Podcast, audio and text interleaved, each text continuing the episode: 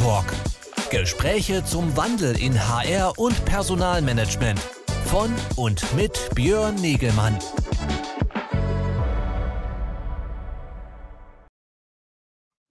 So, da sind wir und ich bin auch zu sehen, wenn ich das Vorschaubild wegnehme. Hallo, ich darf alle ganz herzlich begrüßen hier beim weiteren HR-Talk am Freitagvormittag. Mein Name ist Björn Niegemann von Kongress Media. Ich bin bei uns der Moderator und habe hier immer die Ehre, jeden Freitag mich mit unterschiedlichsten äh, Persönlichkeiten, Expertinnen und Experten unterhalten zu dürfen zu dem Wandel in HR und Personalmanagement im äh, weitesten Sinne. Das ist unser Thema der Shift HR Plattform von uns, Kongress Media, äh, worüber wir unterschiedlichste Events über das Jahr machen und Fortbildungsangebote äh, anbieten. Und ähm, ja, einfach über diesen Wandel diskutieren, diesen Wandel begleiten wollen, die ganzen Veränderungen, die da im Raume stehen, mit der Digitalisierung der Unternehmen, mit der Digitalisierung der Prozesse, mit der stärkeren Bedeutung äh, von Mitarbeitenden, äh, die wir natürlich äh, mitnehmen müssen, einbinden müssen,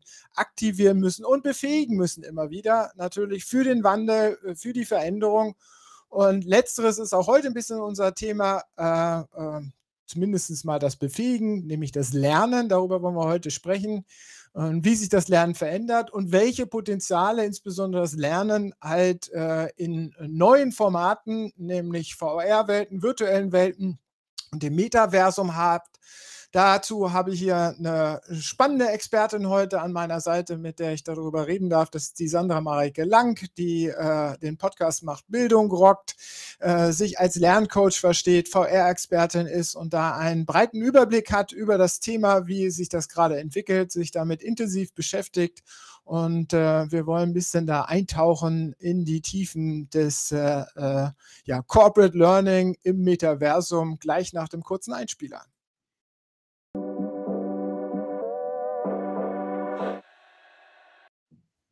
So, da sind wir. Hallo Sandra. Hallo Björn. Schön, dass du da bist.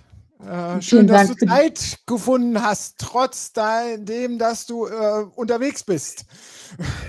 Ja, vielen herzlichen Dank für die Einladung und ich habe mir sehr gerne noch Zeit genommen, weil ich sag mal, ähm, nach Stunde spätestens bin ich wieder auf der Autobahn und dann darf ich hoffentlich nicht wieder sieben Stunden fahren, aber fünf werden es auf jeden Fall. Sehr schön. Ja, äh, dann hoffen wir mal, dass das jetzt noch ein bisschen Entspannung für dich ist vor der langen Autofahrt, äh, der Talk. Wir wollen ein bisschen sprechen über die Veränderungen äh, beim Corporate Learning, insbesondere auch im Kontext äh, von virtuellen Welten und dem Metaversen. Damit beschäftigst du dich äh, sehr intensiv. Mhm. Du bist äh, Lerncoach, VR-Expertin, äh, Podcasterin also äh, sehr umtriebig an dieser Stelle. Ähm, ja. Habe ich irgendwas vergessen in deiner Vorstellung? Ähm, nö, alles gut, das passt schon. das ist schon mal einiges, was man da machen kann. Ähm, ja, das, das, beschäftigt dich. Seit wann machst du das? Wie lange machst du das? Äh, in welcher Form machst du das? Den Podcast, den gibt es jetzt, ich hatte vorhin nochmal nachgeschaut, glaube ich, seit über ein Jahr oder? Nee, nee, nee seit 2016. 16, genau, äh, ja, genau. 2016 habe ich damit angefangen und dann hieß der auch noch anders. Da hieß er nur der Lerncoaching-Podcast und da konnte sich nie einer so richtig was vorstellen, weil was ist Lerncoaching überhaupt? Und dann habe ich ihn, ich glaube, vor drei Jahren habe ich ihn dann umbenannt in Bildung Rock, weil ich finde, Bildung rockt einfach. Und Bildung, da geht es mir nicht um, ich sage jetzt mal, schulische Bildung allgemein, sondern da geht es mir hauptsächlich um die Weiterbildung. Die liegt mir am Herzen ich mache seit über 20 Jahren nichts anderes als mich weiterbilden. Und ähm, manche munkeln auch, ich kann nichts anderes als mich ständig weiterbilden. Und ähm, ja, ich bin einfach so wissbegierig und neugierig, was gibt es da noch? Und da im Zuge dessen bin ich auch dann auf VR gestoßen vor, ja, jetzt gut ein, dreiviertel Jahren. Und dann haben wir eine VR-Brille geschickt gekriegt, mittlerweile von unserem Kooperationspartner, und hatten die fünf Tage. Und ich habe die so exzessiv genutzt, dass ich dann auch dieses, dieses Feedback bekommen habe, hey, so hat die noch keiner genutzt. Und ich wollte einfach wissen, was geht alles? Also wirklich so, was ist denn da dran? Und äh, ich hatte vorher schon diese Cardboards, ich weiß nicht, ob du die kennst, wo du dann so dein, mhm. dein Smartphone reinpackst. Das äh, hat mir nicht so viel gegeben. Ähm, und die VR-Brille, das war für mich so, ja, mein Einstieg, meine Einstiegsdroge. Sehr schön. Aber bleib, bleiben wir noch bei dem Schritt davor. Ähm, mhm.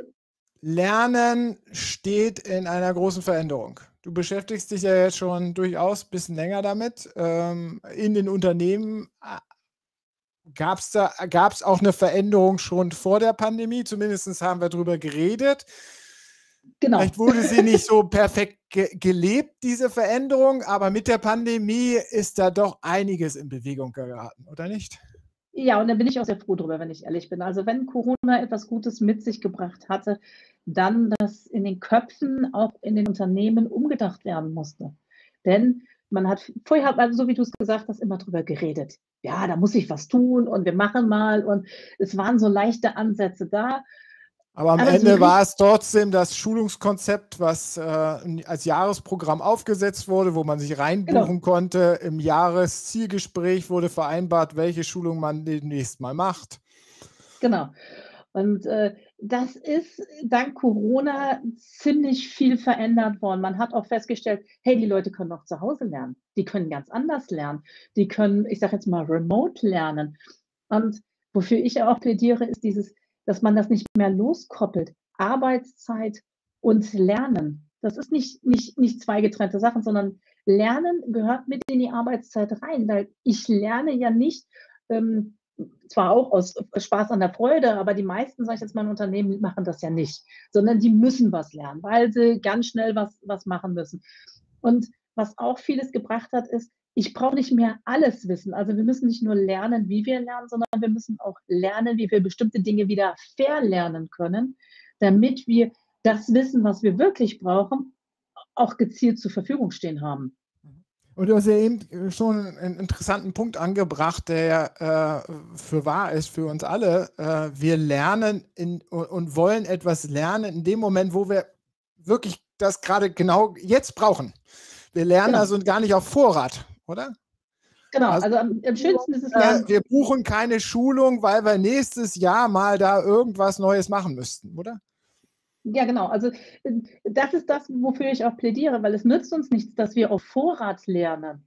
Das ist Quatsch. Also im Prinzip müssen wir, wann möchtest du wissen, wie man, ich sage jetzt mal, äh, bestimmte Prozesse in einem Unternehmen verändern kann, optimieren kann? Dann, wenn du feststellst, hey, da muss was verändert werden das, das, das weißt du ja nicht ein Jahr im Voraus, ach, da könnte mal was kommen, sondern das ist, die, die Zeiten haben sich ja verändert, sie sind schnelllebiger. Wir, wir müssen ganz schnell uns auch anpassen können. Und dann brauche ich das Wissen, in the moment of need und nicht auf Vorrat. Mhm. Das heißt, ich selber als Mitarbeitender oder Mitarbeitende entscheide, was ich auch lernen will. Äh, wenn du Glück hast und einen guten Chef hast, ja. es ist ja leider so, dass das nicht immer so auch gegeben ist. Dass da ja, aber äh, trotzdem, was heißt, äh, vielleicht entscheide ich nicht, aber ja doch, äh, letztendlich entscheide ich, wenn ich jetzt, was weiß ich, irgendeine neue, bleiben wir mal bei ganz einfachen äh, SAP-Maske bedienen muss und ich habe den meinen Job zu erfüllen, dann muss ich jetzt lernen, wie ich die SAP-Maske bediene äh, ja. und muss mir dazu irgendwo ein Video suchen, wenn ich nichts irgendwo institutionell was angeboten bekomme. Genau, entweder gibt es schon sowas, dass du, ich sage jetzt mal, ein Lernmanagementsystem im, im Unternehmen implementiert wurde, wo ich dann sagen kann, ich kann mir das Wissen auch äh, aus unterschiedlichen Kanälen rausholen. Ich sage jetzt mal Beispiele, ähm, LinkedIn Learning oder weiß ich, was es da alles so gibt. Also YouTube, äh, da lerne ich auch immer ganz viel. Ähm, also was da für Anbindungen zur Verfügung stehen und dann hole ich mir dieses Wissen dann, wenn ich es brauche. Nämlich, was funktioniert gerade an dieser SAP, bei dieser SAP-Eingabe nicht und das suche ich ganz gezielt heraus. Und genau diese Informationen möchte ich auch gezielt finden können. Und äh, da ist es wichtig, dass mir das so zur Verfügung gestellt wird, auch vom, vom, vom Unternehmen. Vielleicht habe ich auch eine Schulung irgendwann mal gehabt, aber das ist ja dann vielleicht auch schon länger her und stelle dann fest, oh Mist, wie war das? Dass ich auch vielleicht Connections innerhalb der Firma aufbauen kann zu jemandem, der sich da vielleicht schon auskennt und den dann fragen kann. Und dann kriege ich auch wieder das Wissen von dem und der kann es mir vielleicht zeigen. Das wäre ja auch schön. Also wir haben da natürlich so ein Selbst, äh, ins, äh, ja, se äh, selbst inszeniert oder nicht inszeniertes, sondern selbst motiviertes Lernen an dieser Stelle. Genau. Ne? Genau. Äh, äh, da, dahin verändert sich die Welt und in der Welt, wo die Mitarbeitenden mittlerweile gelernt haben im Homeoffice, dass sie sich ihre Zeit und ihre Arbeitserledigung besser selber einteilen können und auch viel autarker unterwegs sind, nehmen sie sich auch viel mehr, nehmen sie sich letztendlich ja auch die Zeit, wenn sie jetzt Wissen brauchen, dann holen sie sich das Wissen. Ja, genau. Also so sehe ich das auch. So. Ich sehe auch gerade, hier kommt eine Nachricht rein. Genau, äh, der Thorsten äh, ist, hört uns zu, der ist getriggert natürlich über unser Hauptthema, zu dem wir gleich noch kommen. Thorsten ja. Fell, äh, SAB gibt es schon jahrelang Lösungen, um kontextsensitiv zu lernen. In Deutschland haben wir hier Marktführer an Lösungen. Learning Nuggets, Zugang mit zwei Klicks zur Verfügung stellen. Ja, ja. natürlich gibt es die Lösung, aber nicht immer werden sie auch genutzt. Das ist ja das Problem. Äh, der, ja, äh, ist, an da der Stelle. dir recht, Björn. Ja. So, das heißt, also wir haben diese Welt, dass wir da dieses selbstbestimmte Lernen haben, äh, was zur, was mittlerweile zumindest mal für die Mitarbeitenden, ähm, ich würde nicht sagen zur Realität geworden ist, aber sie üben es einfach aus. Egal, ob nun das die Organisation sagt, ihr dürft das machen oder nicht, sie üben es trotzdem selbstständig aus. Und die Organisation wäre natürlich gut daran, das Ganze auch zu unterstützen. Wie unterstützen ja. Sie das schon? Also indem sie halt auch viel genauer nachfragen. Nicht mehr von, ich sage jetzt mal, von oben aufdoktrieren, das und das musst, also klar, manche Sachen musst du einfach können für bestimmte Jobs, das ist ganz wichtig, aber auch den Mitarbeitern zuhören, was sie denn auch noch brauchen und wo ihre Tendenzen hingehen. Und das hat viel mit Selbstbestimmung zu tun. Denn ich kann auch sagen, hey, ich möchte mich jetzt, ich nehme jetzt wieder das Beispiel mit SAP, ich möchte mich jetzt in diesem SAP-Bereich spezialisieren, ähm, weil das bringt mir für meinen Job noch viel, viel mehr. Und äh, dann wäre jeder Chef blöd, wenn er das, das nicht unterstützen würde. Aber es kommt halt leider auch immer noch vor, dass äh, die Türen nicht immer alle geöffnet sind. Es ist, wäre schön, wenn sie alle geöffnet sind, aber leider äh, nicht immer. Bei großen Unternehmen wahrscheinlich mehr, bei kleinen Unternehmen eher. Da arbeiten genau. wir noch dran. So, also das ist so die Situation, wo wir stehen. Ähm, wir haben dort draußen viel Motivation zum selbstbestimmten Lernen von den Mitarbeitenden, wird hier und da von den Organisationen unterstützt, äh, äh, insbesondere auch mit neuen Angeboten, Micro-Learnings, videobasierten Learnings etc.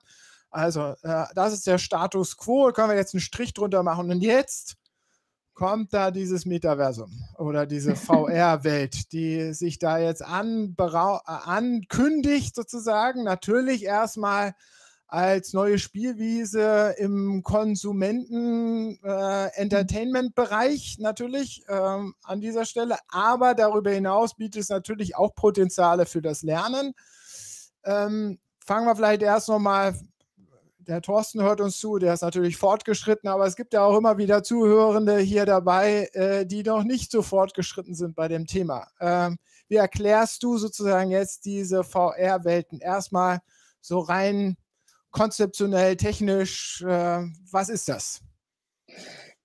Also es ist halt einfach so, es ist schwierig zu beschreiben, weil es ist ganz immersiv. Also das heißt, ähm, klar kannst du Bilder sehen und auch Videos zeigen oder sonst was, aber es ist noch nicht das, wie wenn du es selber erlebst. Es ist so, als wenn wir, wenn wir beide jetzt in der virtuellen Welt wären, dann äh, könnte ich dich auch anfassen zum Beispiel, was ich ja hier jetzt nicht kann, weil wir in 2D sind. Und wir haben in VR nochmal ganz andere, ich sage jetzt mal, Möglichkeiten die uns hier jetzt über dieses, dieses Medium gar nicht so zur Verfügung stehen. Das Lernen kann viel nachhaltiger, viel schneller und ganz anders, auf einem ganz anderen Level passiert, wenn es gut gemacht ist und die Unternehmen auch bereit sind. Weil wir müssen auch mal gucken, es gibt viele Vor Vorurteile dazu. Du hast gerade ges selber gesagt, es kommt aus dem Gaming. Ne? Das, das, das meiste, was ich auch immer höre, ist, naja, das wird ja nur im Gaming eingesetzt. Und das ist manch, an manchen Stellen ist das natürlich sehr richtig. Auf der anderen Seite können wir aus diesem Gaming-Bereich ganz viel auch mitnehmen in unser unternehmerisches Lernen. Denn ähm, die Menschen wollen ja auch sowas haben. Und hier muss man gucken, was brauchen wir alles? Wir brauchen also erstmal das Equipment für die Mitarbeitenden.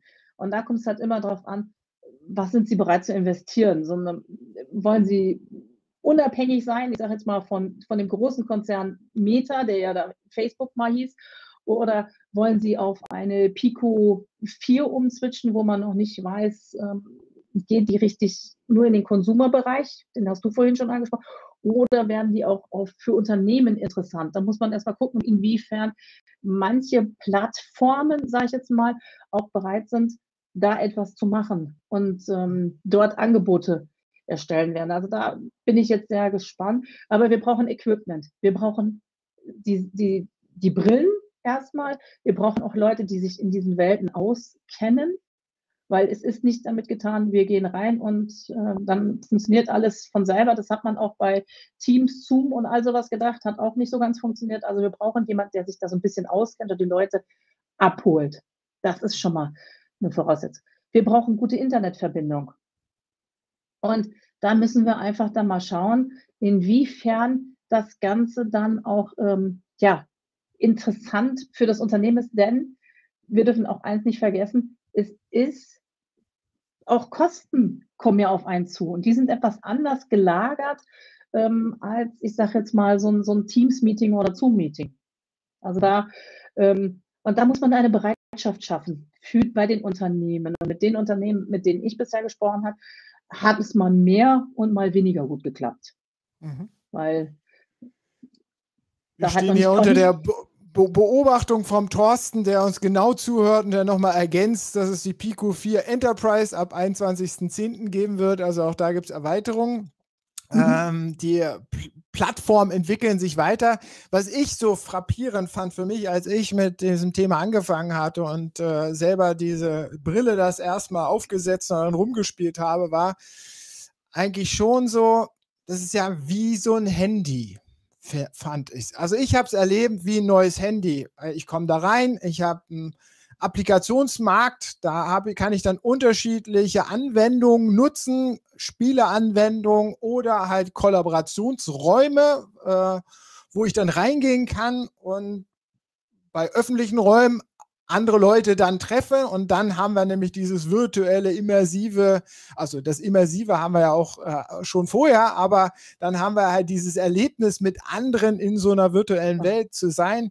Das manchmal ist es so, dass dieses Metaversum und VR äh, immer für mich so wie so ein Mysterium klingt. Aber für mich ist das ganz einfach. Es ist halt ein diese Brille sind äh, ausgereifte Computer, die ich einfach mittlerweile aufsetzen kann und dann kann ich habe ich da drin meine Identität und dann kann ich halt irgendeine App nutzen. Oder? Genau. Und ja, und Thorsten sagt das auch gerade, und das stimmt, das ist ein toller Vergleich, den du gebracht hast zwischen der Brille und also eine VR Headset-Brille und ein Smartphone. Im Prinzip ist es wirklich so, als wenn du dir dieses Smartphone vor die Augen schnallen würdest. Du hast zwei Linsen genau. drin und aber es ist nochmal etwas anderes. Also ich finde, es ist ein großer Unterschied, wenn ich das Ganze über so ein Cardboard mache oder über so ein, so ein, so ein Headset halt. Weil ich, mir gelingt es besser, ich, hier einzutauchen. Und ähm, ja, das ist dieses Collaboration, dieses, dieses, wir arbeiten zusammen, können egal wo, der eine kann in China sein, der andere in Amerika, Neuseeland, wo auch immer sie sind, und wir können uns austauschen. Jeder steht bei sich zu Hause mit einer Brille. Und wir treffen uns aber in einem Raum, wo, wo wir quasi nebeneinander stehen können und uns berühren können. Und das muss man auch erstmal äh, überhaupt verarbeitet kriegen, weil in einem Meeting, da sind wir zwar auch überall woanders, aber ich kann dich nicht anfassen. Ich, ich, ich, ich, ich, ich kann nicht äh, so mit dir arbeiten, wie es in, ich sage jetzt mal, wie es in VR möglich ist.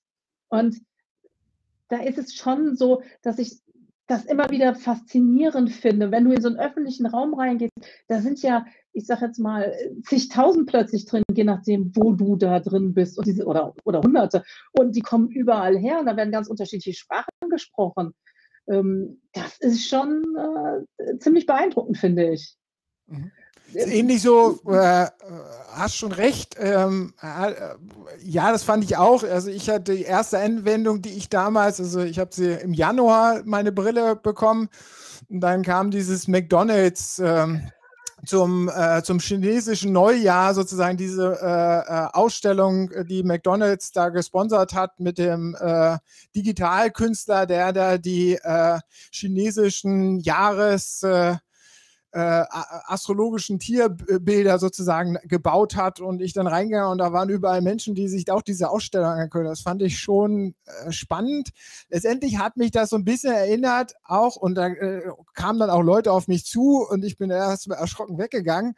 Das hat mich so ein bisschen erinnert an die Zeit, irgendwie Anfangszeit, wo irgendwie ja, ich bin ja schon ein bisschen älter, war halt auch früh auf Facebook mit dabei und da war es ja auch so, dass man mit ganz neuen Leuten sich vernetzen konnte. Also, äh, und genau. das war ja über so seine normalen Grenzen im Netzwerken, die man hatte, hinaus sozusagen mit Leuten ins Gespräch gekommen ist. Und das ist da, entsteht da ja auch nur noch mit weiteren Sinnen, die man da natürlich dazuschalten kann. Aber wie gesagt, es geht auch nicht mehr, äh, Thorsten unterschreibt das hier im Chat auch nochmal, es geht natürlich mittlerweile nicht mehr nur um die Technik. Die Technik ist da, äh, muss man sagen. Genau. Die entwickelt sich natürlich immer weiter. Es gibt immer einfachere Brillen. Die Brillen sind natürlich immer noch ziemlich, hm. haben immer noch ein gutes Gewicht, sozusagen, ja, wenn man sie länger aufhat. Das weiß ich jetzt gar nicht, weil die Pico Neo, äh, die Pico 4, die soll vom Gewicht her wesentlich leichter sein. Ich weiß nicht, ob du die Quest 2 hast. Ich habe die, die Quest doch, 2, genau. Ja, genau. Die, die, hat ja doch so, ich, ich, ich sag mal so zwischen 500 und 650 Gramm irgendwie so. Genau. Ganz genau weiß ich es jetzt nicht. Die Pico soll sehr viel leichter sein und das Gewicht auch viel besser verteilt sein. Ja. Und von daher merkst du das wahrscheinlich nicht so, wenn du längere Zeit drin bist. Und ich glaube, ja, bei mir hat sich das auch. Wir haben, äh, ich habe dann irgendwann so einen Akku hinten äh, auf Anraten von irgendwem gekauft und dann hat sich das auch verteilt. Aber trotzdem, auch die, äh, die neue Pico, auch wenn sie jetzt leichter wird, sie ist ja noch nicht so, so leicht wie eine normale Brille, die man mit sich rumträgt. Ne? Also da sind wir ja noch also, weit ja. von entfernt, aber es wird schnell dorthin gehen. Also äh, da brauchen wir, glaube ich, gar nicht drüber reden an dieser Stelle. Ähm, es geht natürlich um, was Thorsten vorhin schon gesagt hat, um diese Einfachheit der Nutzung an dieser Stelle, ja. die ja auch schon ziemlich gut gegeben ist äh, an der Stelle, wenn man sich ein bisschen, aber man muss sich darauf einlassen, oder? Ja, also das auf jeden Fall. Also äh, es ist jetzt auch nicht, nicht so, dass ich sage, ähm, du, du hast, brauchst große Ängste oder sonst was davor zu haben. Es ist, es ist wirklich wie mit dem Smartphone auch. Und am Anfang kann ich mich noch daran erinnern, was hat jeder übers Internet gesagt? Oh, oh, ganz schlimm und ne, ne, ne, ne. Und mittlerweile können wir gar nicht mehr unter, ohne das Internet leben und haben das Internet sogar ständig in unseren Hosentaschen mit uns rumtragen oder Jackentaschen oder wo auch immer. Äh, ob das mit, ich sage jetzt mal, mit den virtuellen Welten auch so werden wird, das bleibt abzuwarten. Da hängt es wirklich davon ab, wie leicht werden diese Geräte werden. Und dann können wir da auch drüber, können wir da auch gucken, dass es für alle noch schöner wird und ähm, dass es auch mehr in die Masse kommt. Momentan ist es noch nicht so in der breiten Masse angekommen und ähm, von daher ist die Hemmschwelle auch manchmal dann ein bisschen größer. Aber es, ich, ich sage nur einfach ausprobieren und, und zur Not irgendwo hingehen. Thorsten bietet bestimmte Sachen an, wo man sagt, ich probiere es einfach mal aus. Mein Partner bietet ein paar Sachen an, ähm, wo man sagen kann, wir probieren es einfach mal aus und dann schauen, ist das was für mich? Und mhm. das erlebe ich nur, wenn ich es auch mal wirklich nicht nur drüber gehört habe, sondern auch eingetaucht bin, so wie du es auch gemacht hast. Festzustellen, ach, das sind noch ganz andere. Moment mal, ich bin gar nicht alleine. Und ich erlebe das ganz oft, wenn wir ähm, wir haben es jetzt letztens wieder auf einer Großveranstaltung gehabt. Die Leute ziehen die Brille ab, die haben sich mit mir in einem Raum getroffen, ziehen die Brille ab und sagen dann so, äh, Mareike, und stellen fest, ich stehe gar nicht neben denen, wobei ich gerade noch neben denen gestanden habe. Und das ist etwas, das, das habe ich so noch nie erlebt. Also mhm. bei, bei, einem, bei einem Meeting nicht. Also da hat noch nie jemand gesagt, ach, wo ist denn jetzt? Ähm, sondern da war klar, okay, jetzt ist das Meeting beendet und dann ist vorbei. Aber da ist es wirklich so, weil du halt irgendwann diesen, diesen, diese Räumlichkeit so spürst. Und für das Gehirn ist es ja so, wir erleben es ja in Echtzeit. Wir müssen nicht mehr drüber reden. Wir, wir, das Gehirn erlebt es, ich sage jetzt mal, Mareike steht neben mir. Und, oder Björn würde jetzt, du würdest jetzt neben mir stehen. Und dann, dann, dann ist das auch so, weil wir gerade nebeneinander gestanden haben. Und wenn ich die Brille dann abziehe, stelle ich da fest, ach Moment, jetzt bin ich ja wieder in meinem eigenen Raum. Das sieht ja ganz anders aus als gerade eben noch. Und mhm. das ist auch schon faszinierend. Ich kann mir Auszeiten nehmen. Ich, ich kenne viele, die zum Beispiel auch sich jetzt so, so äh, Meditations-Apps sich anschauen und dann einfach meditieren in, in VR, weil es nochmal ganz anderes Eintauchen ist. Mhm. Also auch den Stresslevel runterfahren geht. Ge gehen wir mal weiter. Also ähm, wir haben, wie gesagt, da so eine App-Plattform und da gibt es halt diese kollaborativen Räume. Genau. Es gibt die großen öffentlichen Räume, äh, die natürlich für Konsumenten, Altspace, VR etc. ausgelegt sind wo ja. öffentliche Veranstaltungen drin stattfinden, wo man auch im kleinen Rahmen, was natürlich alles auch ein bisschen verspielter ist. Dann gibt es daneben aber natürlich auch professionelle äh, äh, Ansätze oder mehr auf Corporate Enterprise ausgerichtete Ansätze wie Raum äh, äh und Co., Engage mhm. etc. Ähm, äh, da gibt es halt durchaus jetzt schon Standardanwendungen mit Standardumgebungen, die man dann natürlich noch anpassen kann. Äh, der Thorsten äh, auch hier wieder hat es natürlich gerade vorgemacht mit seinen besonderen Energieansätzen sozusagen, die er da entwickelt hat. Also äh, da mhm. gibt es ja Entwicklungsplattformen, auf die man aufsetzen kann. Also nicht jedes Unternehmen muss sich da jetzt erstmal einen eigenen Lernapplikation bauen. Das, darauf will ich hinaus, Nein. oder? Nein, also du kannst dir auch sehr gut, ähm, Thorsten baut sich halt seine Welten schon mal ähm, und ähm, wenn du das nicht willst, weil das dir vielleicht zu viel Aufwand oder sonst irgendwas ist, kannst du auf Kooperationsplattformen gut zurückgreifen. Du hast es gerade genannt, Raum zum Beispiel. Ähm, ja, das zahl, da zahlst du ein, ein gewisses Entgelt und ähm, da musst du dann halt schauen. Nächste Woche geht Thorsten übrigens aufs Matterhorn, nur so hat er gerade geschrieben. Also von daher, da hast du halt äh, Möglichkeiten, dir, ich sag mal, wie eine Lizenz zu besorgen. Und dann hängt es immer davon ab, welche Plattform du hast. Manche Plattformen machen das, äh, ich sag's jetzt mal, raumabhängig. Das heißt also, dann hast du einen Raum zur Verfügung. Das ist so, wie wenn du in einem Hotel oder in einem Seminarhaus einen Raum buchst. Und wenn du mehrere Räume baust, zahlst du halt dementsprechend für diese weiteren Seminarräume, die du brauchst. Oder es gibt welche, die sagen, okay, das ist nicht äh, Seminarraum abhängig, sondern du zahlst pro Person, die du hier reinholst. Das ist immer ganz darauf ab, welches Preismodell hat gerade wer. Und ich kann es nur empfehlen, auf bezahlte Versionen wie Raum, Glue, Arthur ähm, zu gehen, denn hier hast du meistens nicht nur diese, wir haben ja in Deutschland immer dieses Datenschutzthema. Du hast gute Datenschutzbedingungen auch, was ja auch sehr wichtig ist, was du bei öffentlichen natürlich nicht so gegeben hast. Und sie sind stabiler. Und das finde ich ganz wichtig, weil wenn, da kommt auch immer dann so, ja, ja, ich habe das schon mal ausprobiert, aber dann habe ich so von Motion Sickness gehört und all sowas.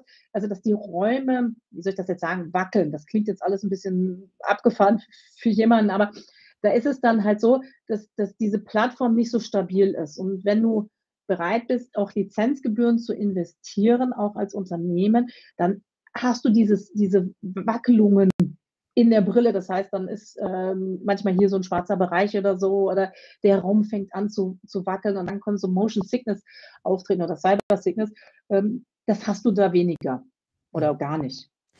Und da, da sollte man schon bereit sein da sind wir jetzt in diesen Kollaborationsräumen. Da ist es jetzt möglich, alles Mögliche von klassischen Seminarkonzepten dort jetzt rein zu portieren. Äh, können wir da alles mitnehmen? Können wir da alles machen? Das ist auch wieder von Plattform zu Plattform unterschiedlich, weil jeder Plattformhersteller hat natürlich einen ganz anderen Schwerpunkt.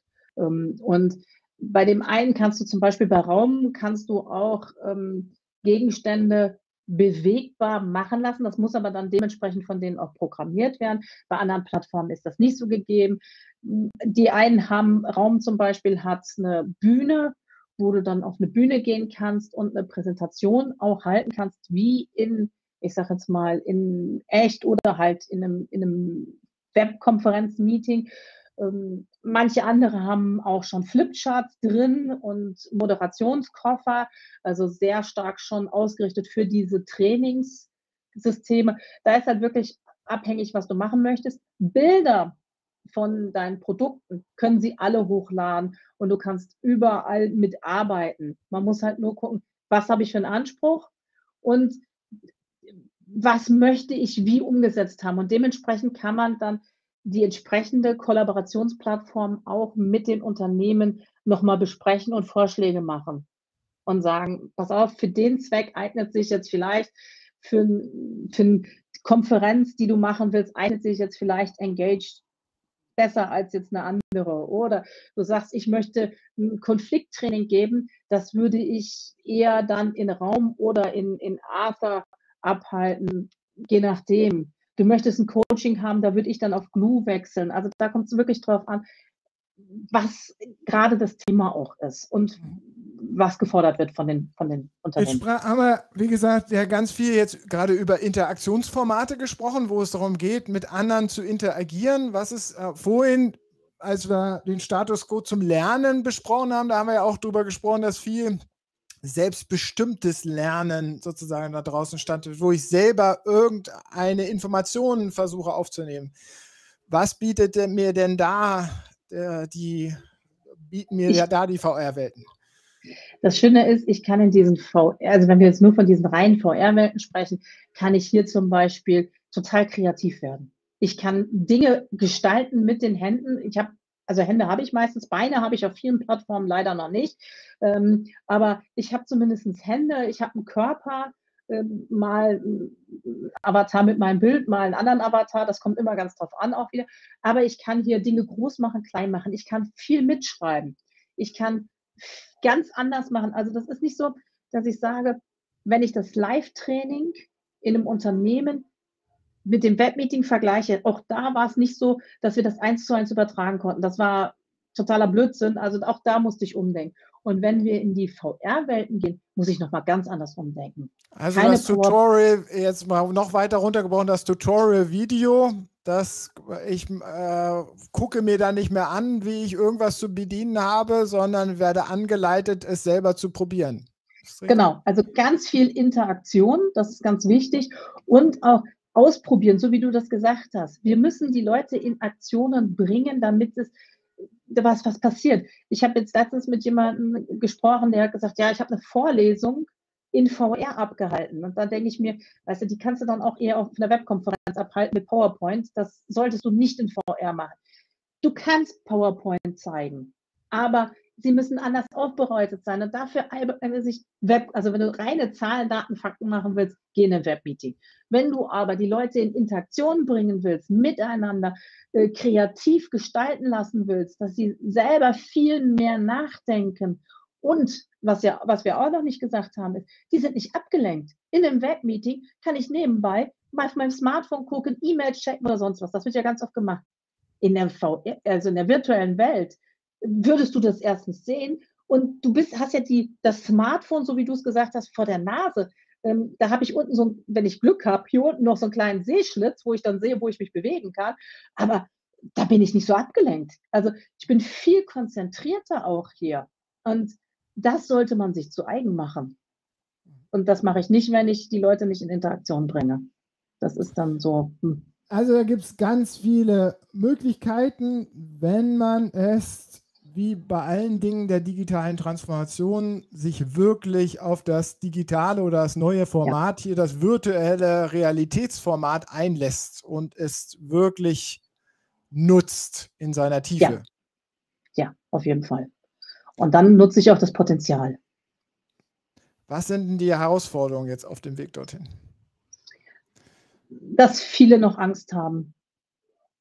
Habe ich so manchmal den, also Berührungsängste oder sich auch das nicht vorstellen können. Wie soll das denn gehen? Dann haben viele noch ein Problem. Ja, ich halte ja mein Training, ich sage jetzt mal, oder das Unternehmen, ja, aber wie soll das funktionieren, dieses Konfliktseminar dann in virtuellen Welten? Ich kann mir das nicht vorstellen. Und da liegt es dann an uns, Aufklärungsarbeiten auch zu leisten, was schon alles möglich ist. Und es ist viel mehr möglich, als viele glauben, aber noch nicht so weit, dass wir sagen, oh, wir befinden uns schon komplett in den virtuellen Welten drin. Also mhm. da auch Aufklärungsarbeiten zu leisten. Und das ist so Berührungsängste nehmen, Aufklärungsarbeiten und Erwartungsmanagement, sage ich jetzt mal auch. Dass da nicht zu hohe Erwartungen sind, aber auch nicht zu niedrige Erwartungen. Also wohl mhm. dosiert. Und wie in jedem professionellen Lernansatz, es muss gut durchdacht und vorbereitet sein. Ja, also das ist, ähm, das ist wie wenn du ähm, in ein, in ein Seminarhaus gehst, also in einen Seminarraum, den richtest du auch erstmal liebevoll ein. Meistens sind diese Räume, abgesehen von Thorstens, äh, nicht so, ich sage jetzt mal, die sind standard, standardisiert. Und da gilt es natürlich auch zu gucken, wo hole ich die Teilnehmenden ab und wie nehme ich sie mit auf die Reise und was macht Sinn, was macht keinen Sinn und wie bringe ich sie in die beste Interaktion. Und da bedürft es schon ein bisschen Vorbereitungszeit. Also das ist nicht von jetzt auf gleich mal eben so gemacht. Wenn du einen Raum fertig hast, kannst du ihn auch kopieren. Das funktioniert auch auf den meisten Plattformen. Aber bis dahin muss auch viel Hirnschmalz geflossen sein, was funktioniert und was nicht funktioniert. Jetzt bist du eine Lernexpertin was bedarf es sozusagen diesbezüglich methodisch, konzeptionell an neuen Ansätzen? Also du hast vorhin ja schon davon gesprochen, dass wir viel interaktiver, äh, wir soll, müssen die Immersivität, Immersivität nutzen sozusagen, dass wir alles anfassen können und äh, oder gestalten können, äh, dass wir darauf äh, das natürlich einbauen. Äh, gibt es sonst irgendwas zu beachten? Ja, also auch, dass die Leute wieder miteinander ganz anders kommunizieren, also auch Verhaltensregeln beachten. Denn ganz schnell ist es mal passiert, ich sage jetzt mal, dass ich ähm, aus Versehen ähm, mich in den anderen, ich sag mal, der springt nach da und ich springe in die gleiche Richtung und wir stehen plötzlich ineinander. Und auch hier muss ich dann darauf achten, dass es da bestimmte Regeln geben kann. Also, das sind doch nur Avatare, das tut doch nicht weh. Ja, aber lustigerweise, das ist genau das, das sind Avatare und trotzdem merkst du es. Also es ist so, kennst du noch dieses mit dem Tanzbereich, das ist mein Tanzbereich und genau das merkst du auch in, in der virtuellen Welt. Wenn dir einer zu nahe kommt und du den unsympathisch, sag ich jetzt mal in dem Sinne findest, dann ist das dann ist dir das auch unangenehm in der virtuellen Welt und das kann man eigentlich kaum beschreiben. Das ist also wirklich, äh, wenn du jemanden gerne hast und du den in der Realität auch umarmst, darfst du das natürlich auch in der virtuellen Welt machen. Fakt ist nur, wenn du das machst in der virtuellen Welt, und das haben schon mal ein Angestellter mit seiner Chefin gemacht, weil, hahaha, wir spielen hier, hier alle gerade, wir sind hier spielerisch unterwegs, dann musste da auch erstmal gesagt werden, umarmt ihr euch auch in der Realität, weil euer Gehirn unterscheidet nicht. Hm. Und das ist ein Faktor, den dürfen wir nicht vergessen. Denn das Gehirn macht keine Unterscheidung zwischen, es gleicht zwar immer wieder ab, aber das Gehirn erlebt es als real. Und also die soziale den, Interaktion erleben ja, wir ist, äh, eins zu eins. Ja, und das ist, das ist auch, da, da müssen wir drauf achten. Und äh, didaktisch ist es halt wirklich so, gut überlegen, was macht wirklich, was liefert Mehrwert? Darum bin ich ein Freund. Also wann liefert die virtuelle Welt einen wirklichen Mehrwert gegenüber allen anderen Formaten und wie können wir diesen Mehrwert schaffen für die Menschen? Und das bedarf es natürlich auch, dass wir uns überlegen, ja, was macht denn an welcher Stelle jetzt Sinn?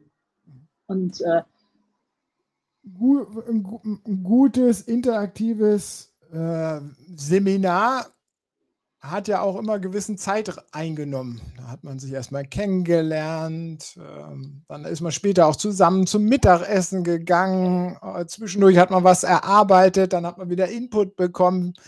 Dafür brauchen wir Zeit. Können wir uns mhm. diese Zeit auch im virtuellen nehmen oder müssen wir das anders konzipieren?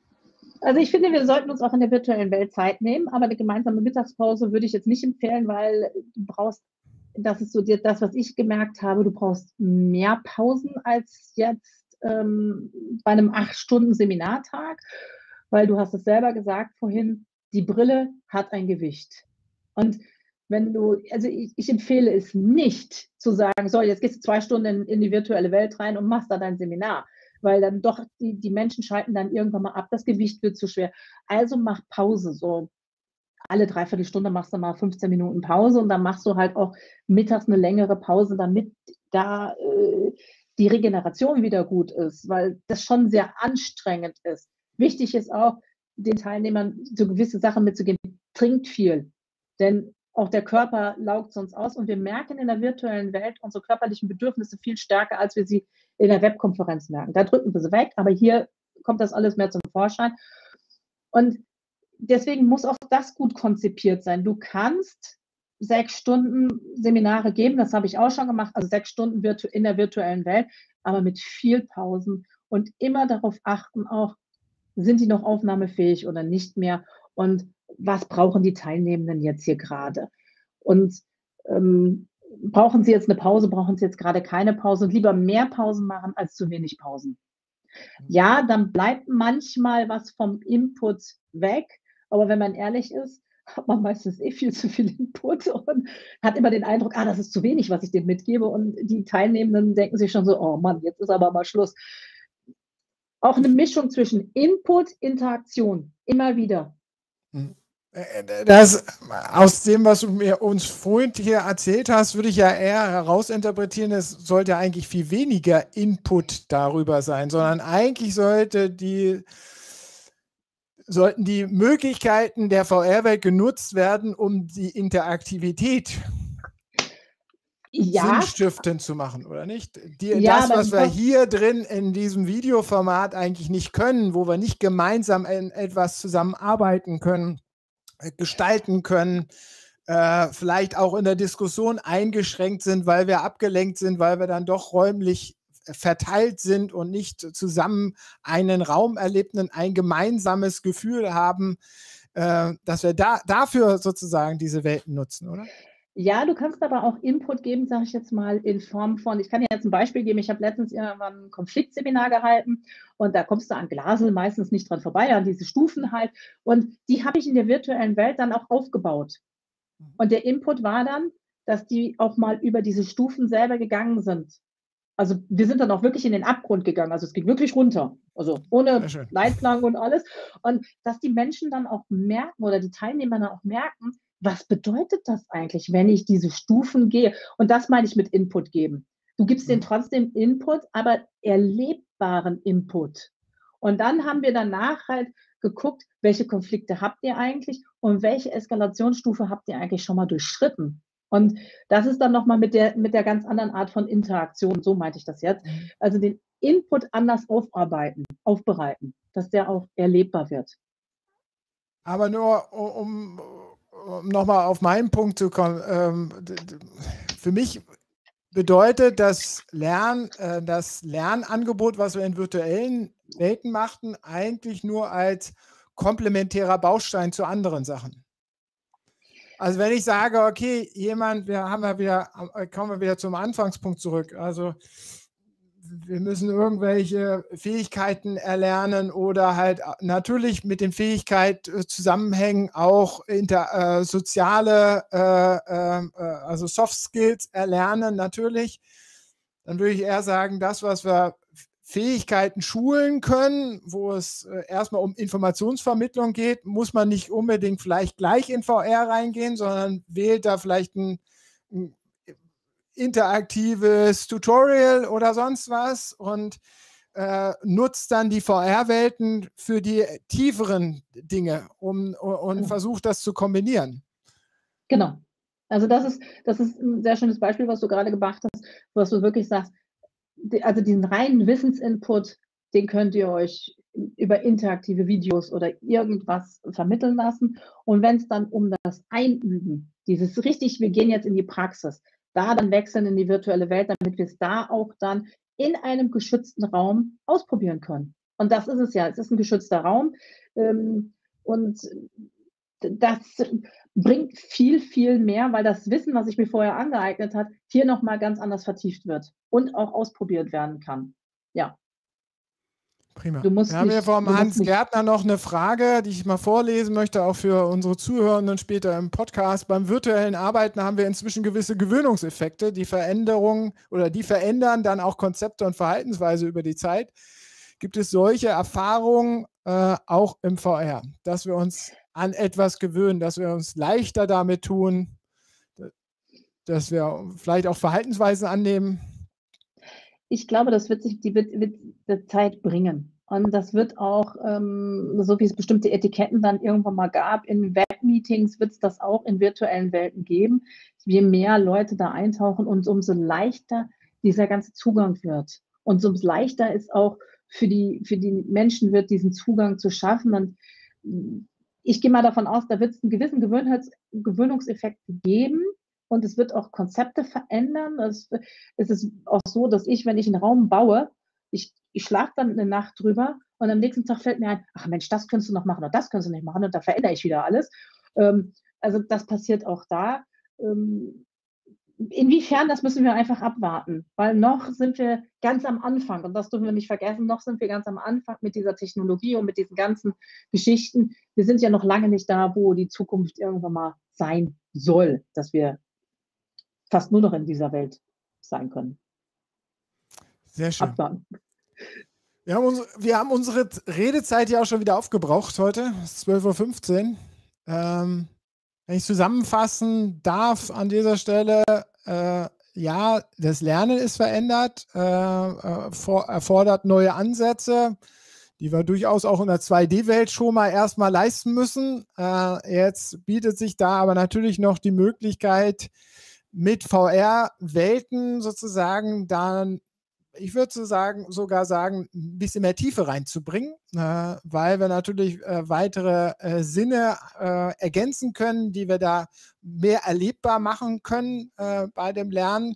Da bieten sich neue Potenziale und die sollten Unternehmen nutzen, oder nicht? Ja, ja, dem, dem kann ich nur zustimmen.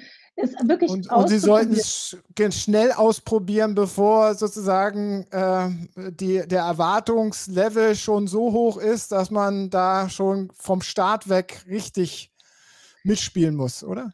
Ja, vor allem, genau das hast du gerade schön gesagt, wie bei Corona. Die, die schon Webmeetings konnten, waren viel weiter als die, die noch nicht waren. Und deswegen ist jetzt die Zeit, darauf aufzuspringen auf diesen Zug weil sonst ist der Zug abgefahren und du läufst hinterher wieder. Und das ist auch für Unternehmen nicht schön. Also ausprobieren und gucken, wo können wir es einsetzen und wo macht es wirklich Sinn. Sandra, schönes Schlusswort. Vielen Dank für deine Zeit. Äh, vielen Dank für das Gespräch. Vielen Dank auch heute allen äh, Kommentatorinnen und Kommentatoren und Nachschauenden und Nachhörenden. Äh, hier schön, dass ihr uns eure Aufmerksamkeit geschenkt habt. Äh, nächste Woche sind wir hier wieder online mit einem weiteren äh, HR-Talk am Freitag. Äh, bis dahin. Tschüss, bis demnächst. Wir sind raus. Tschüss. Vielen Dank.